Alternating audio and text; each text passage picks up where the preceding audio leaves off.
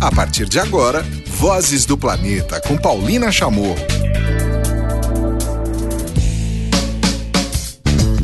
Olá, tudo bem? Começando mais uma edição aqui pela Rádio Vozes do Vozes do Planeta, seu espaço semanal para temas socioambientais, muito permeado de música boa e pertinente também. Hoje o nosso assunto será único: oceanos e o micro plástico, o plástico em geral. Eu fiquei muito passada, já está no Netflix, recomendo.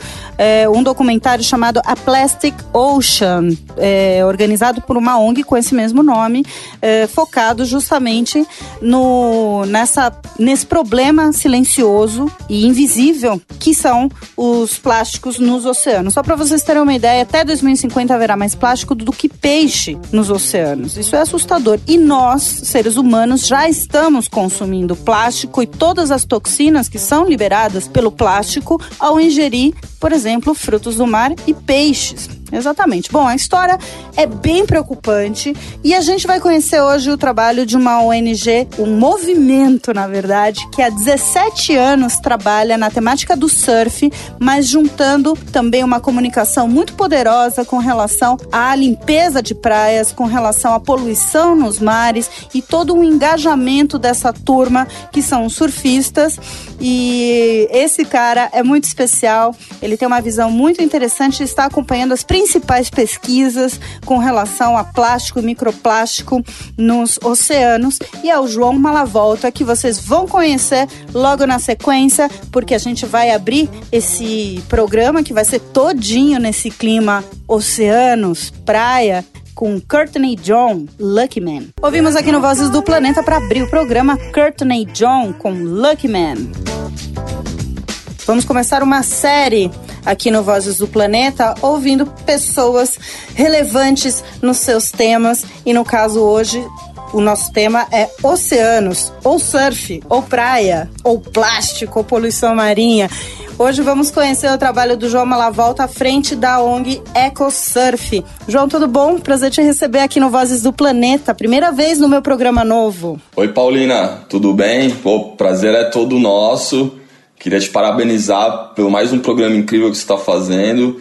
Queria agradecer essa oportunidade que você sempre abre para a gente poder falar de oceanos. E também né, agradecer sua audiência, esses ouvintes aí que estão dando né, todo esse respaldo aí e ajudando a difundir essas informações sobre as questões ambientais e fortalecendo mais essa ferramenta que é e fortalecendo mais uma vez esse podcast, esse programa de rádio, que é essencial para que a gente tenha informações de qualidade na rede. Legal. Bom, você também jogando os louros de volta, João. Queria que você apresentasse a, a EcoSurf para os nossos ouvintes. Eu, eu acompanho já há bastante tempo e eu acho que, já te falei isso várias vezes, mas você ouvinte que está acompanhando já pode entrar, já está no computador, né? Já está aí ou no celular ouvindo a gente. Entra no EcoSurf no Facebook, por exemplo, para vocês terem uma ideia do, do impacto, né? Eu acho que uma das coisas bacanas que vocês colocam é que são temas relevantes para os surfistas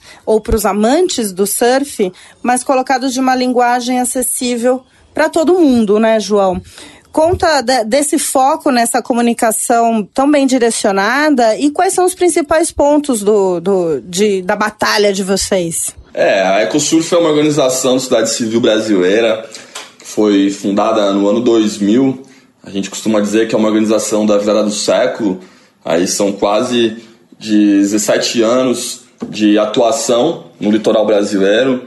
É, a gente tem como missão empoderar o surfista para atuação em causas públicas e a proteção das praias e dos oceanos.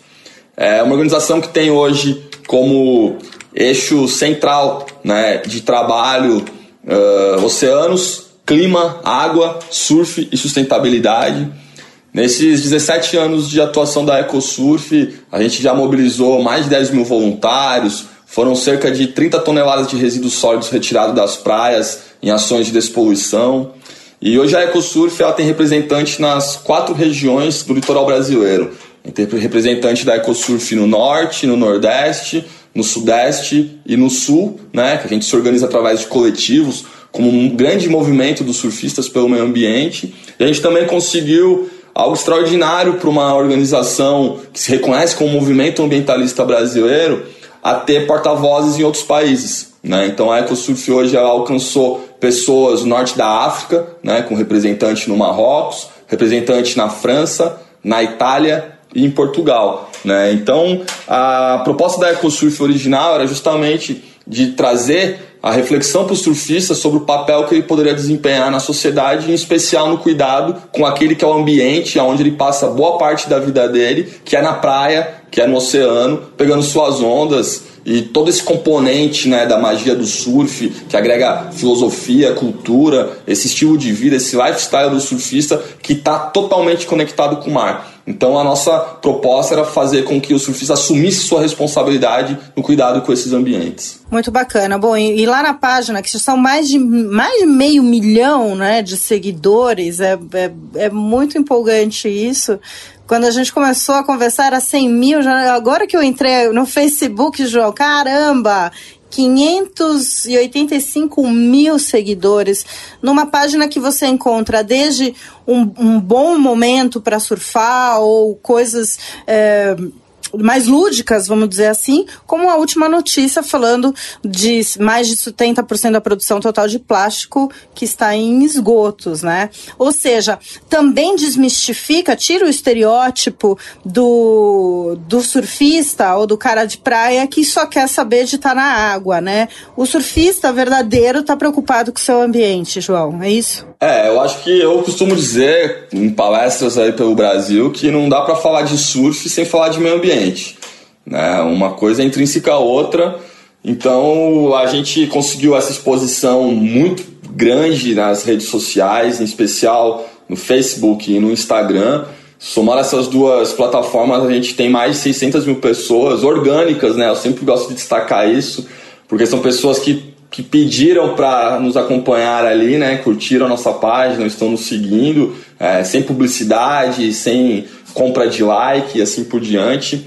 E isso é muito importante porque a gente tem uma variedade de conteúdos que a gente socializa nessas plataformas, né? Que eles falam desde qualidade de onda, competição relacionada ao surf, esportes com prancha e até a questão ambiental mais séria mesmo, como políticas públicas, a própria educação ambiental e ter aqueles momentos também de descontrair com algumas questões mais é, posts humorísticos, né, relacionando esse estilo de vida do surfista que há algum tempo atrás, até meados dos anos 80, era um sujeito que não era muito acreditado pela sociedade por ter vivido um momento nos anos 70 de contracultura, na época da ditadura brasileira, uma galera que estava ali né, produzindo cultura na praia, e era tido pela sociedade, governo militar, ditadura, como um bando de libertinos e, e pessoas que não tinham muito o que fazer. Mas na verdade eu entendo que aquele momento era um baita momento do ócio criativo. Eu acho que Domênico De Massi já deveria estar olhando para esses públicos quando ele criou o conceito de ócio criativo.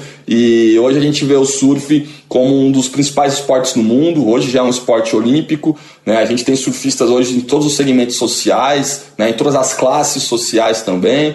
E acho que é uma grande comunidade e por ser um esporte de certa forma democrático, né? Embora a gente tenha uma, uma indústria do surf, né? Que de fato ela, ao meu, ao meu ver, é uma indústria que ela homogeneiza um esporte que tem muitas cores, né? E, e isso é, de certa forma faz com que é, a identidade do surf fique um pouco distorcida, né, com esses estereótipos, esses rótulos, mas na verdade é, a gente sempre diz que o melhor surfista ou o verdadeiro surfista é aquele que se diverte mais e necessariamente não precisa estar ali com a roupa da moda, com o óculos da marca, e sim de fato ali tendo a sua relação com a praia, com a natureza e deslizando sobre as ondas pode ter também a alma de surfista, né? Eu, por exemplo, que não surfo nada, mas na minha cabeça eu sou totalmente surfista. Exatamente.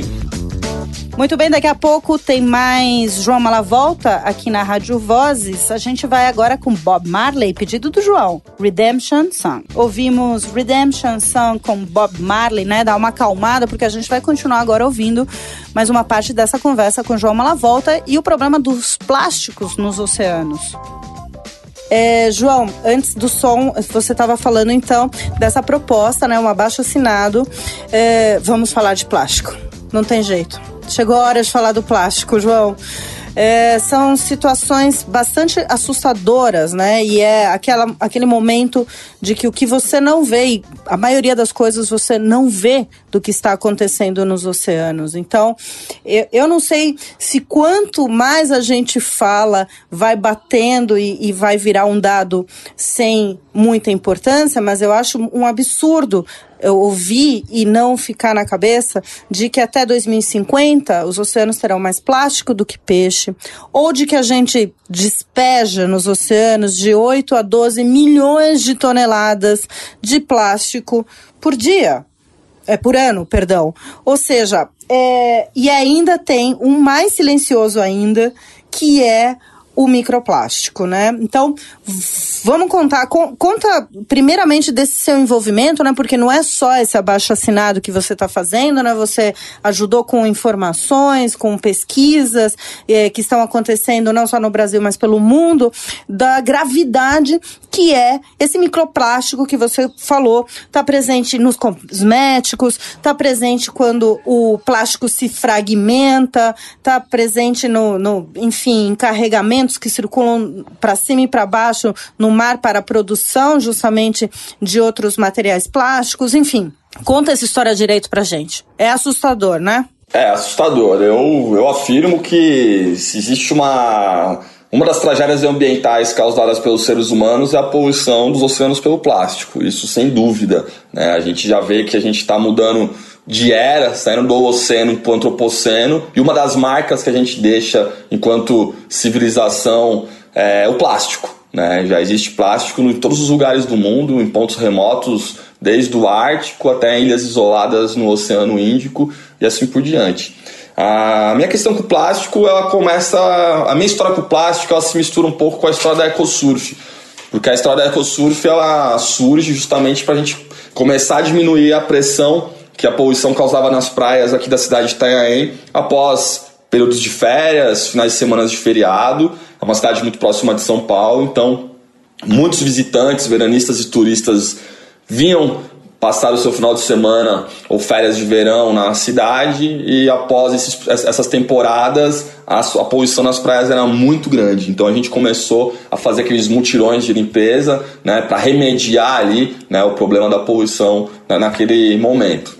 E desde então a gente vê essa poluição só aumentando. Né, só aumentando. Na Baixada Santista a gente tem um dado que nos últimos 10 anos a, a, poluição do plástico ela, ela quase quadruplicou, a, a, a média de, de, geração de resíduo é muito alta aqui nos últimos 10 anos com esse com, com chamado, né, esse momento de desenvolvimento econômico que o país passou, a gente viu uma sociedade se desenvolver, mas não né, pela sua cidadania, né, pela sua cultura, e sim pelo consumo. Né, quanto mais se consome, mais resíduo gera, e quanto mais resíduo, é, mais o chamado lixo chega aí nesses ambientes. E desde então, eu sempre comecei a, refletir sobre problemas da poluição, e agora, mais recente, em 2014, eu fui convidado a participar de uma expedição científica que tinha como objetivo gravar um documentário uh, para uma produtora suíça para falar a respeito da poluição né, nos oceanos do mundo. E esse documentário ele escolheu ser gravado em algumas ilhas da Indonésia e algumas ilhas australianas, bem no meio do Oceano Índico. Uh, entre essas ilhas tem uma ilha que é muito peculiar, porque é uma área muito isolada, chamada Cocos Island.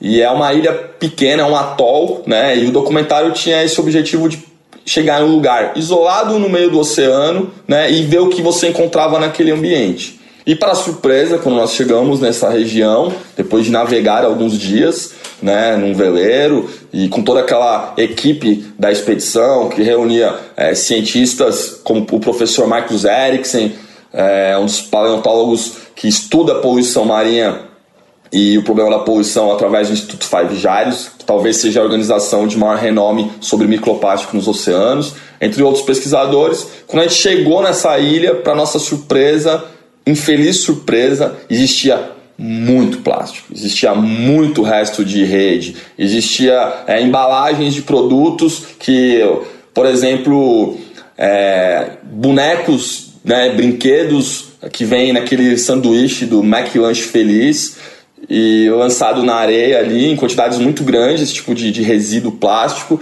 E talvez o McDonald's mais próximo ali deveria estar a pelo menos uns 6 mil quilômetros. Então, a partir disso, isso chamou muito mais a minha atenção por vivenciar esse problema e, e ver de perto o que a gente está fazendo com o oceano e aquele entendimento mais puro e simples de que o plástico lançado no ambiente, em especial nas águas, ele não tem fronteira. Ele chega em todos os lugares. E a partir daí eu comecei a me dedicar a algumas pesquisas né, em areia de praia, para fazer o levantamento do índice de sujidade das praias pelo microplástico, é, pelos pellets, que são os grãos de plásticos virgens, né, que são usados na indústria termoplástica para fabricação de tecidos plásticos, sacolas, etc. Exatamente, aquelas bolinhas é, transparentes, tem algumas que já são pigmentadas, que é para dar cor nesses utensílios quando são fabricados. E aí com isso, desde 2014 é, eu comecei a pesquisar, comecei a debater mais seriamente a questão da poluição pelo plástico e participar de algumas agendas nacionais e internacionais de combate à poluição. Quer dizer, a gente está falando agora, João, de. Eu, eu abri né, minha pergunta falando, ah, eu não sei como é que a gente vai relacionar isso para as pessoas, né? De falar, ah, tem X PTO, milhões de toneladas de plástico que a gente despeja. Mas, na verdade, isso é uma questão comportamental, né? Enquanto a gente não entender que, sei lá, 80% do plástico que está nos oceanos vem da terra ou seja, não apareceu lá, né? Foi um descarte incorreto. E de que, ao mesmo tempo, nós que jogamos esse plástico errado, estamos ingerindo plástico e todas as toxinas deles liberadas, a gente vai para lugar nenhum, né? Então é disso que a gente está falando, né? Isso, eu acho assim, tem o Rodrigo Sabatini, que é o presidente do Instituto Lixo Zero, uma grande figura, é, eu converso com ele, ele tem uma passagem que diz o seguinte, é, a questão da poluição ela tem a mesma entrada e a mesma saída, que é pela sua mão. É a sua mão que determina para onde esse resíduo vai e a sua mão que escolhe se vai gerar um resíduo ou não. Então passa por uma questão muito íntima, né, da sua mudança de hábito e de atitude. E aí eu vejo hoje, eu estou até polemizando algumas questões e, em, fóruns de educação ambiental, que vai ter agora um fórum em setembro, a gente vai fazer uma mesa para discutir a questão de educação ambiental e, e, conservação marinha. Eu vou trazer o viés da poluição, que eu vejo a gente fala muito da reciclagem. E parece que a reciclagem veio para resolver todos os problemas da poluição. Agora tem mais música, faz tanto tempo que eu queria colocar, só mesmo nesse programa com clima de oceano, para a gente trazer o Mombojó, Deixe-se Acreditar. Ouvimos Mombojó, Deixe-se Acreditar. Agora tem a terceira parte da conversa com João Malavolta, da EcoSurf. Bom, eu já queria emendar, a gente estava falando, João, hoje, hoje eu converso com o João Malavolta, da EcoSurf. João, eu queria já pegar esse último gancho antes do som, da questão do consumo, né? Ao mesmo tempo, a proposta que você coloca, que vocês colocam aqui, né, esse abaixo assinado do microplástico, é, é, uma, é uma questão de banir né, o microplástico. Ou seja, além da escolha do, do, do, consumidor, que eu acho que a gente deveria intensificar muito mais, né? O, as pessoas não sabem que elas estão escovando o dente com microesferas de plástico. Elas não sabem que elas estão esfoliando o rosto ou tomando banho com sabonete com plástico, né? Então tem essa parte do consumo que deve ser feito não só pela imprensa, como pelas próprias empresas, né? Mas a questão aqui do abaixo assinado coloca o banimento do microplástico que obriga uma mudança nas empresas, né? E minha pergunta é muito mais ingênua e muito mais talvez essencial, seria assim: por que cargas d'água uma empresa, uma grande multinacional, fabrica com plástico, né? Não haveriam outras alternativas até muito mais baratas, né, de agora com tanta pesquisa de uso para aquela esfoliação ou de uso para aquela pasta de dente que não fosse um pedaço, micro pedacinhos de plástico, João? Olha, essa questão do microplástico tem um componente ali que a gente também não tem todas as respostas, que é justamente por que, que de fato as empresas ainda insistem em usar né, essa microesfera de plástico na composição dos seus produtos. Não é só uma questão financeira, né? Pode ser uma questão muito de lobby de indústrias. Indústria com indústria se amam. Exatamente. Eu já levo, eu já levo pro lado mais perverso do capitalismo, né? Que existe, o, existe um produto e eles têm que fazer esse produto chegar no consumidor porque existe toda uma cadeia de ganhos econômicos nesse processo. Simples assim. E o microplástico é importante destacar que existem duas categorias de microplástico. Existe o microplástico de fragmentação termoquímica, ou melhor, fotoquímica, que é aquele microplástico que ele, por exemplo, pensa uma bacia que a gente usa para lavar roupa. Essa bacia é lançada no ambiente através né, das intempéries climáticas e radiação solar, ela vai deixando o plástico mais rígido, o plástico mais rígido ele vai se fragmentando, fragmentando até virar um pó. Esse pó é um microplástico que não é biodegradável. Né? Ele é menor do que 5 milímetros, menor que 1 milímetro, ele vira um nanoplástico. Então esse, já é um plástico que é o que a gente talvez consiga diminuir, né? Que ele chegue nos oceanos se a gente fazer um trabalho de, de consumo crítico, consciente e, e reduzir os descartáveis por aí. Já o microplástico industrializado, que é aquele que vem em cremes dentais, como o Oral-B White, o Close-Up é, Luminous White, que são duas empresas que ainda possuem o microplástico na sua composição, e além daquelas empresas como a Neutrogena, que tem aqueles esfoliantes e sabonetes para pele, que também possuem na composição é, microplástico, ele já é um microplástico menor que 5 milímetros também, que já vem da indústria né, dentro desses produtos.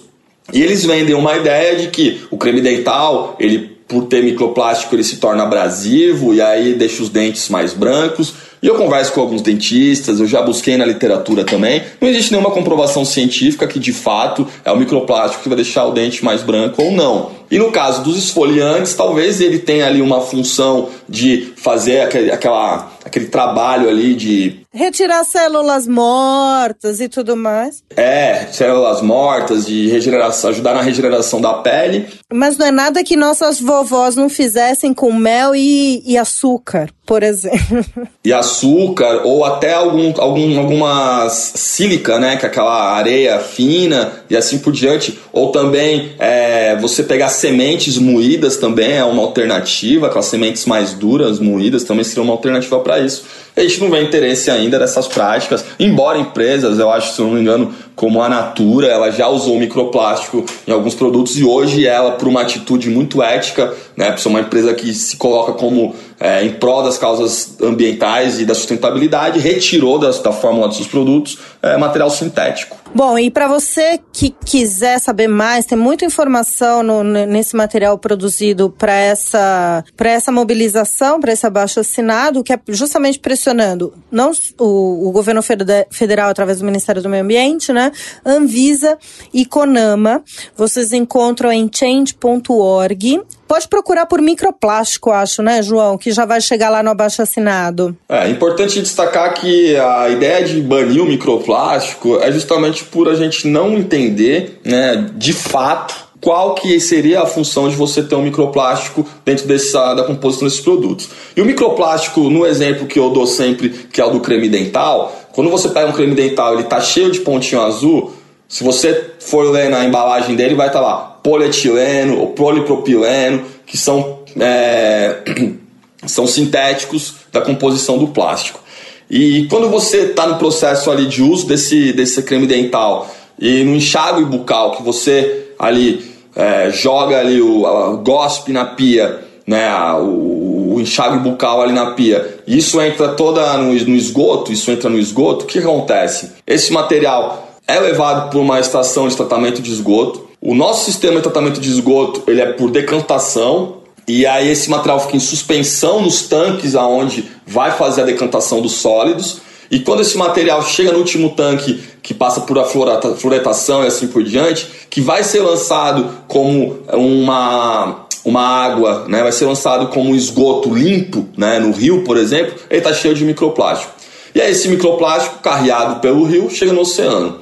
E esse microplástico ele é menor que 5 milímetros. Já tem muita, muito estudo dizendo e, e confirmando que ele já tá, ele, esse microplástico em suspensão na água do mar, ele fica na região do nêustron do oceano, que é uma das regiões onde vive a micro os micro-organismos do oceano. A região mais habitada do oceano por micro-organismo é essa área do Neuston. E existe ali a base da cadeia alimentar, que são os plânctons. E aí a gente tem ali o nosso colega que é o zooplâncton. E uma espécie de zooplâncton são os copépodes. Esse copépode, ele já se associa ao plástico devido à cor. Então ele troca o, o alimento natural dele, né, por um outro tipo de é, composto que está ali na água por ser mais colorido. E ele se associa a isso. O microplástico menor que 5 é, milímetros, ele tem a capacidade de absorver, né, de reter na parede dessa, dessa micropartícula mais de um milhão de toxinas. Né? Então quando a gente fala, pô, mas toxina, da onde vem a toxina? Um exemplo clássico que a gente dá são, são os, os dedetizadores, um exemplo clássico que a gente dá são os, os defensores agrícolas, né? esses agrotóxicos que as pessoas usam nas lavouras e quando dão as chuvas, as chuvas jogam esse material é, nos córregos, nos rios e acaba chegando no mar e fica grandes quantidades ali desses poluentes ali flutuando, dissolvidos na água e quando encontra esse microplástico menor que 5 milímetros, ele fica ali contaminado com esses é, agrotóxicos. E aí esse zooplâncton se associou a esse microplástico e logo o zooplâncton é a base da cadeia alimentar, ele serve né, de alimento para o resto da cadeia. E aí vem um camarão que come o zooplâncton, que aí vem um peixe come o camarão, e esses, e esses animais vão metabolizando em seus tecidos né, todo esse, esses, esses poluentes que acabam voltando para nossas mesas. Agora, olha só, tem Living Color aqui no Vozes do Planeta, Solace of You. Ouvimos Living Color aqui no Vozes do Planeta e vocês acompanham a última parte dessa conversa com João Malavolta da EcoSurf aqui no Vozes do Planeta. Esse ano, a ONU lançou a campanha Clean Seas, é, muito focada justamente na poluição marinha e principalmente pelo plástico. Né? No último dia 8 de junho, é, foi celebrado o Dia Mundial dos Oceanos, no dia 5, o Dia Mundial do Meio Ambiente. E a gente vai retomar esse assunto né, com o pessoal que está tocando no âmbito da ONU, o Mares Limpos, aqui, essa campanha que se transformou em Mares Limpos aqui no Brasil. Mas eu queria que você contasse, João, é, como é que foi o lançamento dessa campanha aqui é, no Brasil e qual que é a agenda que vocês do, do EcoSurf uh, propõem para colocar isso, né? Vocês que já têm alguma pequena né, experiência em limpeza de praias, né? Conta um pouquinho como é que se deu essa história esse ano do Mares Limpos. Então, a campanha Mares Limpos, ela, ela surge no momento necessário e importante da discussão é, nacional e internacional sobre a, a poluição nos oceanos. E ela foi lançada em março na Indonésia, durante um evento que discutia a questão de oceanos lá. E lá é uma região né, do, do planeta que tem muita poluição pelo, por, pelo plástico. E a campanha chegou no Brasil agora no começo de junho. Ela tem como objetivo durante cinco anos conter a maré de plástico em vários oceanos. Né? Então os números que, que chegam dessa questão de que em 2050 haverá em massa, né, mais plástico do que peixe, que a produção de garrafas plásticas no mundo, né, somam-se a, casa dos bilhões e nem um décimo disso foi reciclado, ou seja, está lançado no ambiente. Então, a campanha ela trouxe essa temática de mares limpos, que é para a gente fazer uma, uma reflexão sobre como andam as situações, para a gente fazer uma reflexão de como anda a situação dos nossos mares, né? No Brasil, a gente sabe que existe hoje é, uma ausência de implementação da Política Nacional de Resíduos Sólidos. Né? Os municípios ainda estão em processo de adequação à legislação e implementação das suas políticas municipais de resíduos sólidos. Então, a gente ainda tem né, esse déficit de, de coleta e descarte adequado de, do chamado lixo muito grande. Então a gente sabe que todo aquele material que não é descartado de modo correto ou que vá para um aterro sanitário, um lixão, ou um, bota fora, como, é, como eles chamam também, vai chegar no ambiente que vai chegar no mar. Então a campanha tem como ações é, fazer mobilizações da sociedade civil, de grupos organizados, de coletivos, de indivíduos, para pensar como a gente pode conter né, essa maré de poluição aí que abarca muitas das praias aos 8 mil quilômetros do litoral brasileiro. Em setembro, a campanha vem com ações durante o, o Dia Mundial da Limpeza em Rios e Praias, né, então vão ter ações espalhadas pelo Brasil. A campanha também está criando um comitê para discutir a formulação e acompanhamento de políticas públicas nos municípios, nos estados e também pelo Parlamento Federal. Né? A campanha ela cobra a tomada de decisão de líderes políticos para que a gente consiga é, cada vez mais diminuir os descartáveis na sociedade. A campanha conta com um braço de mobilização né, formal pela EcoSurf, a gente conseguiu é, a chancela da ONU para ser parte dessa campanha e ajudar tanto na parte de mobilização quanto na parte metodológica no tocante a meios né, de, de levantamento de dados e estatísticas sobre poluição a partir dessas mobilizações que vão acontecer em setembro. Muito bom, muito bom. E foi uma longa conversa hoje, João. Acho que era necessário, né, para você, até para apresentar todo o trabalho que vocês vêm fazendo. A gente falava bastante em off do trabalho em forma de movimento, é, como uma aproximação mesmo dos temas para com a sociedade civil, que quem vai gerar mudança mesmo, né? Não só exigindo políticas públicas, como exigindo através do consumo pelo menos uma mudança, né? Que a gente quer é ambiente limpo e os oceanos principalmente.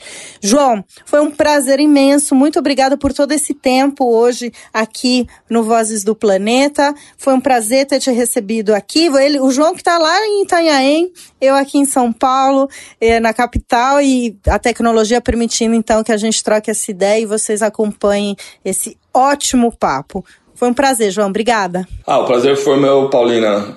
Eu agradeço mais uma vez a oportunidade de, de estar com você e com o seu público, com seus ouvintes, podendo falar um pouco sobre o trabalho da EcoSurf, desse movimento que a gente vem é um movimento artesanal, eu costumo dizer, né, que a gente vem construindo né, com várias mãos, né, não só mais pelo Brasil, agora em outros países também. E a relevância de falar a respeito dos problemas da poluição nos oceanos pelo chamado lixo marinho, que não é marinho, é um lixo humano que chega no ambiente marinho, né? um resíduo sólido que chega no ambiente marinho. E acho que é, mais uma vez, só dizer que a gente fica feliz quando a gente tem esse, esse espaço aberto, que a gente sabe que o seu público ele é muito fiel, ele é cativo, e, é um, e você, como formador de opinião, também nos ajuda com essas bandeiras, é, sempre trazendo essas pautas aí para os seus programas, tá bom? Muito obrigado mais uma vez, um grande beijo e um abraço a todos. Muito bem, e do mar a gente vai passar para o Cerrado brasileiro. Quem traz as informações sobre o índice de desmatamento e um monitoramento inédito agora pelo Instituto Nacional de Pesquisas Espaciais do Bioma. A situação está bem feia no Cerrado brasileiro, né? Tem mais desmatamento do que a própria Amazônia, para vocês terem uma ideia. Já vou dar esse spoiler aqui. Mas quem vai trazer esse assunto é o Cláudio Ângelo no seu Minuto do Clima. Na Rádio Vozes, Minuto do Clima, com Cláudio Ângelo. Paulina, demorou quase uma década, mas o Brasil finalmente ganhou um sistema de monitoramento anual do desmatamento no Cerrado. É o nosso segundo maior bioma, agora está sendo observado por satélite pelo INPE e a promessa é que essas cifras sejam divulgadas anualmente, como são para a Amazônia. Os primeiros números foram divulgados sem muito alarde pelo Ministério do Meio Ambiente, foram simplesmente ali inseridos numa página da internet criada no site do Ministério e mostram que o desmatamento no Cerrado é sistematicamente maior do que na Amazônia. É, em 2015, que é o último ano para o qual existem dados fechados, o Cerrado perdeu 9.483 quilômetros quadrados, que é uma cifra 52% maior que o desmatamento na Amazônia no mesmo período, né, no mesmo ano. Conhecer o perfil do desmatamento no Cerrado é importantíssimo porque é nesse bioma que se concentra a produção agropecuária brasileira e uma parte significativa é, da nossa balança comercial. Por esse mesmo motivo, é muito mais complicado e delicado você adotar políticas públicas que contenham o desmatamento no Cerrado do que é na Amazônia. Né? Um exemplo aí claro dessa dificuldade vem da própria análise dos dados do INPE feita pelo Ministério do Meio Ambiente, que mostra que é, os municípios campeões de desmatamento no Cerrado, os 10 municípios campeões de desmatamento no Cerrado, ficam todos na principal região de expansão da fronteira agrícola do país, o chamado Matopiba. né, que é a sigla para Maranhão, Piauí, Tocantins e Bahia, uma região que fica entre esses estados. Desses 10 municípios mais desmatados, cinco ficam na Bahia. Por que, que essa informação é interessante? A Bahia foi o estado onde, é, em 2014, o governo estadual aboliu simplesmente o licenciamento ambiental para atividade agropecuária. O resultado disso foi um aumento no desmatamento no Cerrado, como a gente vê pelos dados do INPE, mas também um aumento expressivo no desmatamento na Mata Atlântica. O caso da Bahia é um sinal de alerta porque a bancada ruralista está tentando emular o estado da Bahia na discussão da Lei Geral de Licenciamento que está é, tramitando no Congresso hoje e pode ser votada aí né, nos próximos meses ou nas próximas semanas. O que os ruralistas pleiteiam é exatamente a isenção de licenciamento para toda atividade agropecuária. Se isso for feito sem nenhuma outra medida de controle, como só ia acontecer no Brasil, o resultado pode ser bem ruim. O som de hoje é de uma banda do Cerrado, daqui de Goiânia, os Bugarins. A música é Elogio à Instituição do Cinismo. E com o som do Bugarins, pedido do Cláudio Ângelo, a gente encerra esta edição do Vozes do Planeta. Lembrando que você pode ouvir esta e as outras edições lá no nosso espaço dos podcasts da Rádio Vozes. Espalhe, compartilhe, são informações extremamente importantes para todos nós acompanharmos mesmo, certo? E a gente volta a se falar semana que vem ou diariamente aqui pelo Notícias do Planeta. Tchau! Termina aqui Vozes do Planeta com Paulina Chamorro, na Rádio Vozes.